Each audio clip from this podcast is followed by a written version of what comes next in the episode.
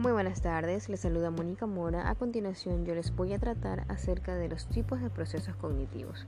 Eh, a continuación les indicaré un breve concepto sobre este tema. Se entiende por proceso cognitivo todas las operaciones mentales que realizamos en más o menos orden con el fin de obtener un determinado tipo de producto mental. En cada operación que realizamos, estas operaciones nos permiten capturar, codificar, almacenar y utilizar información de fuentes internas y externas. Cuando nos damos cuenta de nuestra adaptación, el entorno social e incluso de nuestra supervivencia a través de la influencia en el comportamiento, todo proceso cognitivo que realizamos es básico. Debemos pensar que desde comer con cubiertos hasta tomar un baño, cantar, besar a alguien o simplemente escribir un texto, cualquier conducta física o mental que hagamos, que hagamos se supone que hemos procesado una serie de información y que la estamos utilizando.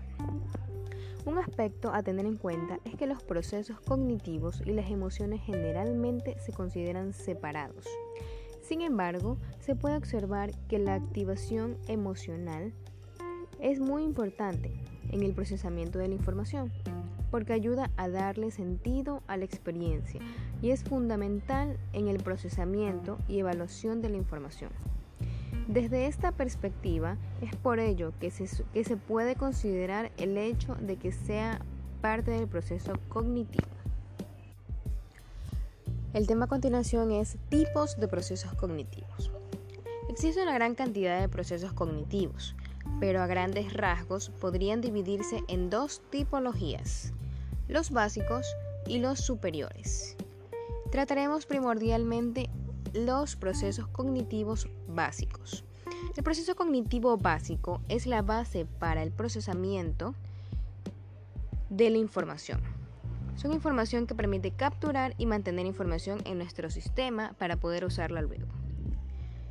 Tenemos eh, subtemas, a continuación les voy a poder comentar sobre cada uno de ellos tenemos senso-percepción. ¿Qué es, qué es, ¿De qué se trata este tema? Les comento. A veces dividido en sentimientos y percepción, este tipo de proceso cognitivo básico permite que la información sea procesada por nuestro sistema, captando sensaciones a través de varios receptores del cuerpo y luego las percibimos organizando la información del receptor y dándole significado. En esta categoría, entre otras cosas, incluiremos el análisis y la organización perceptual, así como la recepción de la información. Esto en cuanto a senso-percepción. También tenemos atención. La atención es un proceso cognitivo que permite al ser humano elegir, concretar y mantener sus recursos psicológicos básicos en un determinado estímulo en lugar de centrarse en ellos o separar recursos. Hay diferentes tipos de atención, incluido la atención enfocada o continua, la atención dividida, la atención voluntaria o involuntaria y la atención abierta o secreta. Eso es en cuanto a atención. Tenemos también procesamientos de la información. El procesamiento de la información está estrechamente relacionado con la atención es decir, se unen. Y la percepción y la percepción, obviamente, de las, dos, de las dos partes. Y es uno de los procesos cognitivos básicos, puede procesar la información, eh, en este caso la, la información que ya hemos captado, y explicarla con un mayor número de detalles. En este sentido, es necesario considerar si existen procesamientos automáticos, es decir, involuntarios y casi sin interferir con otros procesos. También tenemos eh, procesamientos y controlados también, pues, ¿no? Que requieren cierto nivel de esfuerzo mental. Seriales, que significa secuenciales. Y paralelos, que vendrían a ser procesamientos múltiples. Bueno, de abajo hacia arriba tenemos también lo que es al mismo tiempo. Partimos del estímulo para generar procesamientos y de arriba hacia abajo. Ojalá que, los, ojalá que eh, procesamos el estímulo, pues, ¿no? Y global o local, dependiendo de si capturamos primero todo a los detalles del estímulo. Contamos también con un subtema que vendría a ser memoria. La memoria es otro proceso básico que juega un papel muy fundamental en la cognición, pues permite mantener información previamente percibida en el sistema y, utiliza, y utilizarla en el corto y largo plazo. En la memoria, eh, grabando este tipo de sucesos. Podemos encontrarla declarativa, que viene a ser en la autobiografía y también forma parte de ella, pues, ¿no? También tenemos lo que es no declarativa, que vendría a ser como la memoria procedimental. La memoria de trabajo también forma parte de ella, que es el elemento que nos permite procesar la información recopilada. Información recopilada actualmente o restaurar la memoria a largo plazo. Eso es todo con los procesos cognitivos eh, básicos, ¿no? Ahora vamos a adentrar un poco más el tema. Tenemos procesos cognitivos superiores. Le daré una breve conceptualización. Vendrían a ser eh, los procesos cognitivos superiores, comparados con aquellos procesos que asumen el mayor grado de integración y de la información, se consideran procesos cognitivos superiores, que son procesos que combinan. En este caso, combinan información de diversos métodos sensoriales y procesos cognitivos básicos. Suelen ser conscientes y requieren un esfuerzo mental para demostrarlo. Estos son los procesos cognitivos superiores. Tenemos el siguiente subtema que es el pensamiento, forma parte de los procesos cognitivos superiores. Pensamiento vendrían a ser las personas que consideran los procesos cognitivos de alto nivel eh, y más conocidos. En en él integramos toda la información y realizamos diferentes operaciones psicológicas a partir de ella. Nos permite formar conceptos, hacer juicios, deducciones y aprender. En este caso, este subtema viene a tratar sobre lo más importante que nosotros eh, hacemos a diario, en cualquier instancia en nuestro trabajo, en nuestra vida personal, en nuestra vida cotidiana.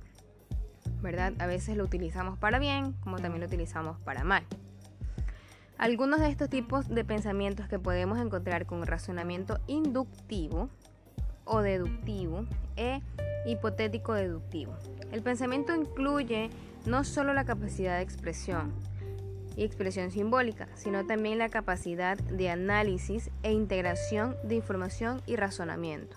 Como les comentaba, es lo más importante que nosotros hacemos a diario. Eh, también tenemos lo que es funciones ejecutivas. ¿Qué son las funciones ejecutivas? Aunque pueden ser parte del pensamiento, o dividirse en diferentes procesos básicos. El conjunto de funciones ejecutivas nos permiten gestionar el compromiso y los conjuntos de procesos cognitivos, la implementación de diferentes habilidades, como la, inhibición, la planificación o el control del comportamiento, la toma de decisiones, etc. Por lo tanto, estas funciones pueden generar conductas orientadas a metas a mediano y largo plazo y prevenir conductas del control de impulsos de emergencia. Esto es en cuanto a funciones ejecutivas. Algo muy importante que tenemos que es a continuación es el aprendizaje. Como todos tenemos el conocimiento, esta es una capacidad eh, que proviene principalmente de prestar mucha atención a los estímulos de modo de que se pueda almacenar en la memoria y recuperar posteriormente.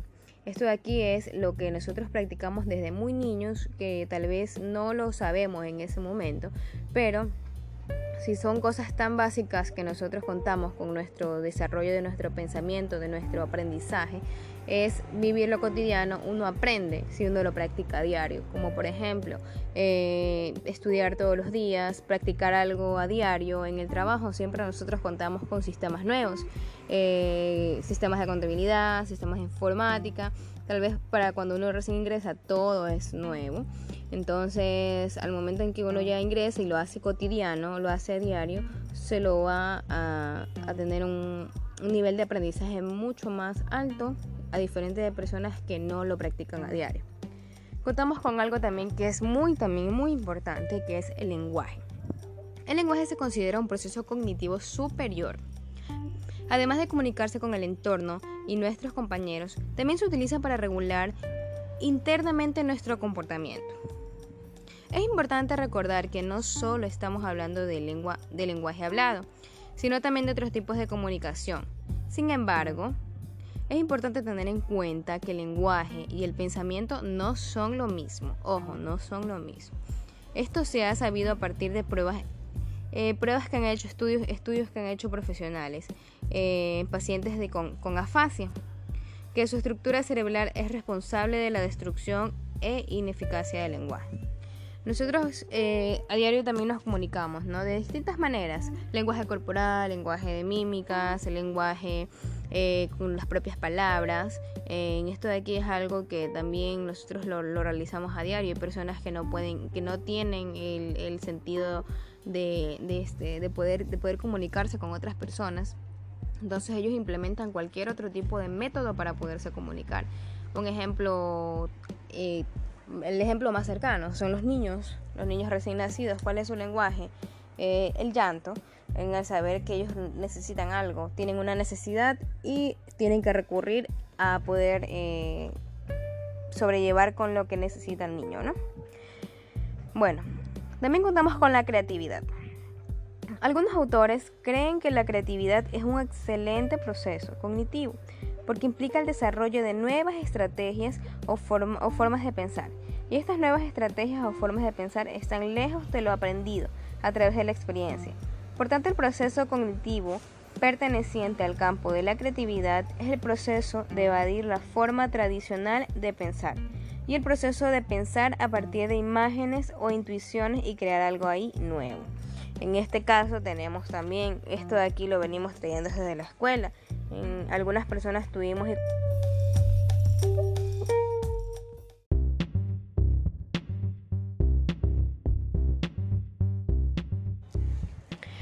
Bueno, en este caso nosotros contamos con muchas eh, variantes, con muchas posibilidades de nosotros eh, alimentar nuestra creatividad. Desde que nosotros somos niños, como comentaba anteriormente, contamos con eh, la materia que es desarrollo del pensamiento, manualidades, etcétera, en el cual nos ayuda muchísimo a poder desarrollar nuestra, nuestra creatividad. En este caso hay personas que nacen ya con este, con el gusto de lo creativo, con, las ganas de ingeniarse algo nuevo y crearlos por sí solos, no seguir con los paradigmas, no seguir con los hilos, ah, con, la, con, la secuencia. En sí ellos necesitan ser únicos, poder crear las cosas por sí solos. Contamos también lo que es con la motivación. A través de este proceso cognitivo asociamos la energía eh, con algo específico y la dedicamos, ¿no? Vinculando así la cognición de la emoción y la excitación. Gracias a él podemos orientar nuestro comportamiento y puede facilitar o dificultar la adquisición o procesamiento de la información. También podemos encontrar diferentes tipos de motivaciones como la motivación intrínseca y la motivación extrínseca. Bueno, compañeros, eh, de antemano les quedo totalmente agradecida. Espero que les haya gustado y tal vez pueda ayudarle un poco a su conocimiento, porque yo sé que muchas personas somos ignorantes en este tema, me incluyo. Esto es algo nuevo para mí, pero es un tema muy, muy interesante, ¿no? De antemano les quedo totalmente agradecida por el tiempo prestado y por poder eh, dedicarse un tiempo a escuchar nuestros episodios. Que tengan una muy buena tarde.